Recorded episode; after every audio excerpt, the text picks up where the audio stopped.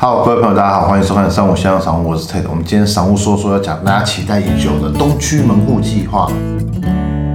从上次讲了西区以后嘞，就有人敲碗说，哎，南港怎么样？南港发展很厉害。说真的，南港我没有很熟。不过我先就地理位置来讲好了，我们只要看过台北市的行政分析图，就知道其实南港在台北市的最东边，下面是文山区嘛，上面是内湖区。我们以前都喜欢讲东区，东区就是在那个忠孝敦化国父纪念馆那边叫东区，但是真正台北市的最东边是南港区。我自己觉得，如果以我身为台北人来讲话，南港也是对我来说比较远的一个部分。我们先讲南港名称由来，不知道大家知不知道啦？因为南港位于基隆河的南边。早期只要在河边呢，就是发展成港口嘛，所以它就是南边的港口，就叫做南港。如果去过南港的人也知道，南港的边边就是山区嘛，所以早期南港其实也是有种茶叶啊、农田啊，山上也有些煤矿啊、砖瓦厂之类的。不过好像包种茶算是比较有名的，所以以前也有绿色茶乡之称。呃，后来在北基铁路还有公路慢慢的开发以后，南港慢慢转型成工业重镇。以前什么公卖局啊、南港轮胎啊、中南纺织啊、台飞啊等等这些大厂都在南港区，所以到了七零年代，哇，七零年代真的很久远。所以到了七零年代呢，南港就已经被定位成北部的工业重镇，也有黑箱之称。以前的工厂就是排放很多废气嘛，那看起来远远看一片就是面黑黑的，然后最后就跟 黑箱化为等号了。那东区门户计划的范围涵盖了南港区的全区，北街基隆河与内湖区相邻，东街大坑新与新北市戏子区。相邻，南为南港山西与文山区和新北市深坑区石碇区相邻，西临中波北路与松山区信义区相邻，总面积有高达二十一点八四平方公里。那么计划的缘由呢？就官方的说法是，为了让整个大台北地区成为更高端的国际舞台，伴随着南港车站的发展，就是中研院也在那边呢，他们主导了生技产业园区，还有国家会展中心的营运，建构了完整的生技产。业廊带交通带动了产业的发展，所以他们这整块东区门户计划说就是要全面启动了。哎，反正历史还追溯到一九九零年那时候的市长黄大洲，黄大洲那时候有推港南港经贸园区计划，这这名字好久啊，也是一九九八年之后核定了铁路地下化，让上面的土地都释出以后，才开始慢慢的扩大发展。但是这个开发过程其实没有那么的顺遂，因为那时候遇到东区的崛起，还有整个信义计划区很成。功的建立，所以呢，在整个东边，就我就说了嘛，南港在最东那时候新一计划区才开起来，所以在人口没有那么多，然后产业也没有发展那么完善，它在交通也还没到位的时候，所以整体的南港发展就慢慢缓慢了下来。不过最近市场又出现一些变化了，尤其是新一区那边的商办的租金啊，又创了新高，所以二零一五年又成立了专案小组，经由中央政府跨市府各局处整合规划，并提出东。东区门户计划的发展定位，促使南港产业起飞。那么东区门户计划是是以南港火车站为中心，因为南港火车站是四铁共构，而且积极的去推广公办的都市更新。整体的环境啊，还有生活的气息都有在慢慢改善，想要吸引更多年轻人进入这个区域。规划内容可以归纳为五大中心，有交通转运、软体产业、生技产业、会展中心、文创产业，而且进一步提出了八大构想，有强化交通枢纽啊，打造国家生技产业廊带，这刚刚都讲过，打造软体及会展产业廊带，推动整体跨区重化以及都市更新，建设公共住宅社区，改善公共环境。最后一个就是全区都市计划通盘检讨。现在北市府也是通过全民都在监督，还有全民参与的这种方式，希望是跟着市民一起共同创造新的愿景。那目前已经完工了，就是我们知道那个嘛，南港软体园区嘛，就是那几栋很大的百货公司。那再就是南港展览馆，还有国家会展中心，也是我们说的南港展览馆的二馆。那这个南港展览馆两馆都开始的时候呢，他们是台湾首座可以同时容纳五千个标准的展示单位。的大型展览中心，十几年前跟我的爸爸去法兰克福，因为那时候他是每两年举办一次 Auto Mechanica，就是全世界的应该是汽车零配件、改装配件展览。那时候我印象非常深刻，因为国外那个展场大到走路走到腿断掉，绝对不想要逛完整个展场。就算很喜欢那些汽车的东西，也不想走，走就受不了。那所以我想，南港现在打造超级大型的展览会馆，我个人认为说，这是为了要迈向国际化的舞台，那我是可以认同的。因为毕竟我们在信义区的世贸中心，它就没有这么大的腹地。南港展览馆二馆屋顶水波造型意象是跟一馆的帆船桅杆意象是互相呼应的，它要传承南港地区以前就是港口的意念，有没有？当时在整个基隆河的河岸贸易上，南港这个区是占有非常重要的历史角色。北市政府于一八年四月三十日正式签约了南港生技产业聚落开发计划 BOT 案，那也是全国第一个聚焦生医产业的 BOT，重点在发展智慧创新生医产业，也是要引进一些国国外优质团队啊，反正就是做一个更科技、更上档次的结合，希望可以在国际端的能见度更好。那开发案预计是二零二一年才正式启动营运，预估可以为市政府财务收益至少带来六十八亿元，创造三千一百个就业机会，并且带动生技产业年产值超过五百亿元的经济效益。那刚刚有提到南港车站，南港车站现在已经扮演了台北市的东区，就真正的东边的交通枢纽。以现在都市发展来说，人口真的还是一直往台北市在挤，所以它就可以舒缓了我们台北市就是西区的繁荣，有一些多的旅次，他们可以分散到东边。反正捷运嘛，火车嘛，交通可以带动东西的运输。润泰南港车站大楼于二零一四年启用，转运站西站于二零一七年启用，转运站东站预计是二零二二年启用，而且呢还规划二点六公顷的商业区。不过现在南港那边真的已经很挤，你只要周末到了润泰那边开发那一片，每一间餐厅几乎都爆满。但是呢，他们新规划这个二点六公顷的商业区，到目前为止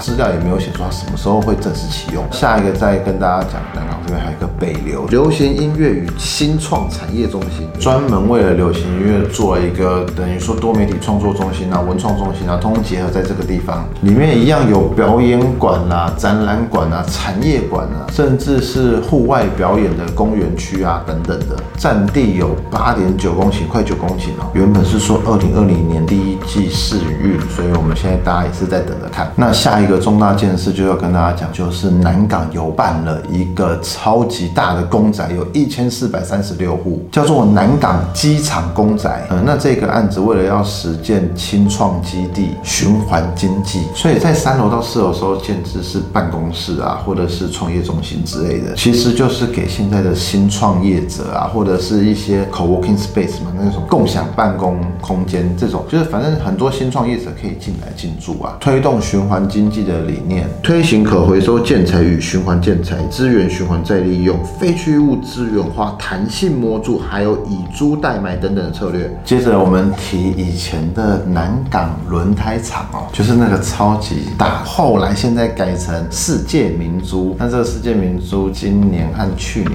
都很多很多它的媒体新闻相关报道。它历经了差不多十年，据说是很谨慎的都市计划审查。当然，它也是目前全南港甚至整个北台湾应该是最吸睛的一个计划。那也在去年，就是二零一九年的十一月开始动工了。一样有住宅啊，有商办啊，有店面啊，复合式商场，只有电影院可能什么什么通通会有啦。全案的预估造价也高达了新台币一百六十亿。整个计划来说，也是南港第一个通过自办都更的计划的案子。住宅七十九户，十楼以下全部完售，成交单价从一百一十五万到一百七十三点八万元，非常的可怕。总销目前已经达到一百七十亿了。另外办公室的部分，他们是保留，原则上只租不售，看好未来发展。那世界明珠号称媲美世界级豪宅等级，它有耐震七级，大部分的房子盖到耐震六级就已经很值得拿出来讲了。同时可以耐十七级的强风，他们还保证不会断。水断电，而且还采取最环保的瓦斯发电机发电作为他们的供电系统。好，那另外南港的东区门户计划，他们还做了哪些事情呢？他们有改善了很多附近的公园，然后也有增加很多的安全措施。比较有名的就是成功桥的拓宽工程啊，还有南港六十二号公园的开辟工程。经由种种门户计划，还有一切的迁散雷，所以他们就是要把黑箱变成潮城。那二零一八年举办了 Turn 转转南港东区门户计划、东区门户愿景展。那总之市政府认为南港的门户计划嘞，因为旧市区多嘛，那他们希望它扮演台北市重生日占一个很重要的一个角色。去年二零一九年三月，就是南港展览馆二馆已经开幕了。那这一段时间，一馆和二馆联合在一起办的那个展览，就会真的是比较国际型的展览。所以据说在台北南港的六福万怡酒店哦，住房率年增了将近两成。那现在的住房率平均有七成，资料显示是这样，我也不知道真的假的。只要人流多了，自然而然就带动了餐饮嘛，一般的商场的生意都会增加，好吧？那我觉得其实还有很多很多的发展，我们在这么短的时间没有办法每一项都讲得很清楚。那如果各位朋友们你们有什么想要补充的，欢迎在底下留言，让更多粉丝朋友们知道。那接着我们看房价的部分，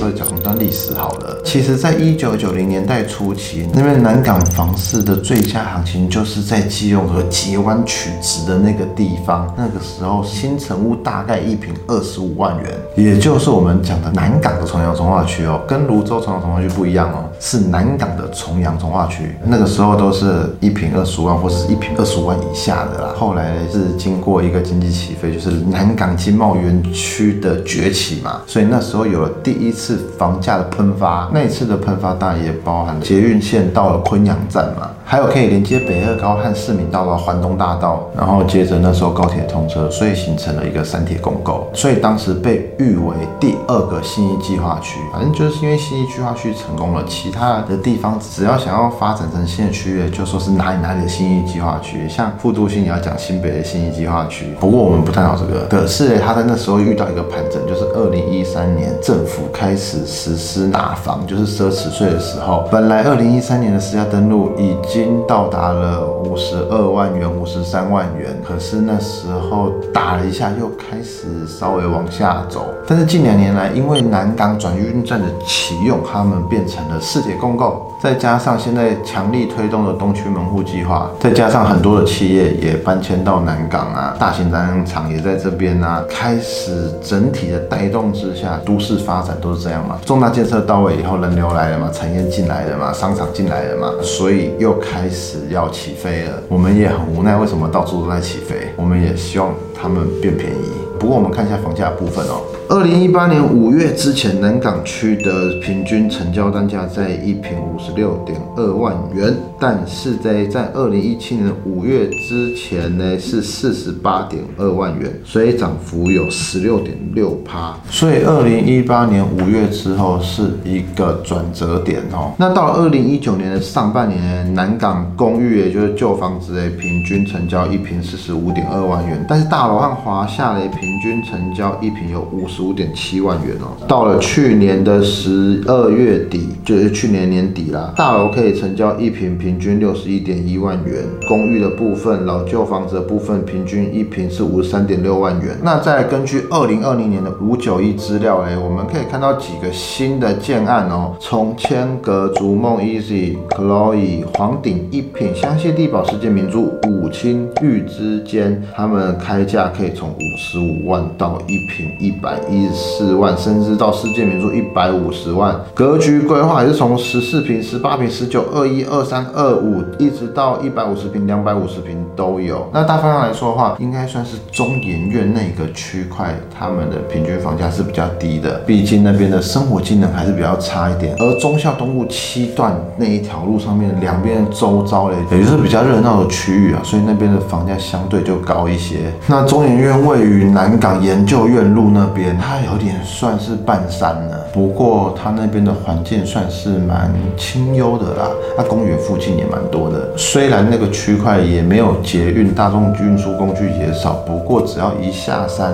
很快的速度就可以接到南港车站，那甚至旁边的经贸园区站啊、台铁、高铁都有了嘛。那如果要搭乘公车的话，连外道路也算多的嘛。刚刚讲有环东大道可以接到市民大道，还有北北二高。哦，目前北市政府也在积极规划南港的隧道案，路线起于忠孝东路七段汉新中路口。穿越至研究院路一段一百三十巷，全长大约七百一十六公尺，尖峰时段就可以缩短通勤时间，不过预计要二零二四年才会完工。最后我们讲一下南港东区门户计划带来的未来潜力和隐忧。部分的房地产业者是认为，因为新一区已经趋近于饱和了，再往外发展的话，不往西边过去，只能往东边去的话，就会刺激到南港区。那现在南港区发展起来，它同样也拥有四铁共构的交通条件。而且现在南港区的房价平均是信义区的一半而已，跟内湖区相较起来的话，也可能差不多内湖的八成到九成的价格。但是他们又有有崭新的都市计划，还有规划，甚至很多国外的大厂啊、国际型的团队都有进驻到这个区域，有可能会成为未来台北市新的比较高端的房市指标。所以南港也慢慢进入了。蛋黄区的房价，其实刚刚交通都讲那么多了，那生活机能也不用多讲。南软大家只要有去过，甚至到了南港车站那几栋的大型连锁百货，大家就可以去体验到那边人流，还有那边的商家啊，整个商场的规划都是已经蛮完善的，停车位也算。蛮多的，那其他生活采买基本的量饭店、超市也通通都有，哎，而且很多啦，其实完全没有这一方面的担忧。电影院也有，所以其实区域的生活机能选择性是非常多元丰富的。但是嘞，对于小资族来说，呃，第一个要入住到南港区，其实它还是有一定的难度啊，因为如果在一直房价看涨的情况下嘞，想要再吸引更大量的人潮和钱潮，或者是商家要来这边。租店面还是什么话，也会越来越困难。之前讲了嘛，就是店租一直涨，最后就会不好生存。只要限制多了，反观来说，就是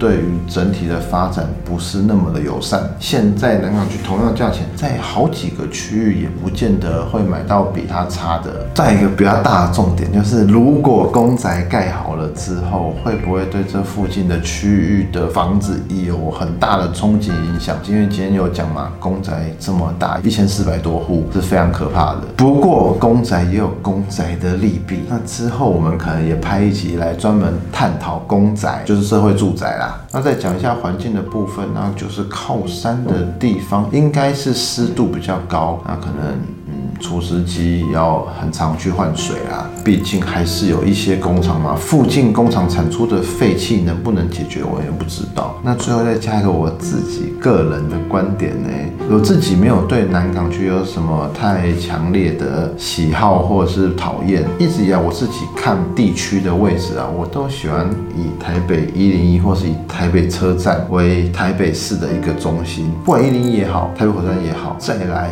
一个就是松山机。场跟桃园机场，个人比较喜欢就是台北车站、台北一零一到桃园机场中间这一段。但是其实南港是属于这一段，南港啊、戏子、内湖都是属于那一段。如果住在这边要去机场的路程又变更远了。南港的解套可能就是他们是世界共构了。可是我觉得很多人还是主要会觉得搭车子啊，或是自主性的交通工具为主的话，那他们的距离离国门的距离就比较远了啦。地理位置上自己个人的一点小见。也没有怎么样对怎么样错，底下留言开放大家讨论，开放留言就是希望可以听到不一样的声音。好，我们今天的播报就到这边，谢谢大家的收听。喜欢我们播报和喜欢我们节目的朋友们，记得订阅我们以及 YouTube 频道，或是加入三五先生赏屋脸书的讨论区，大家在那边可以良善的互动交流。大家再见，拜拜。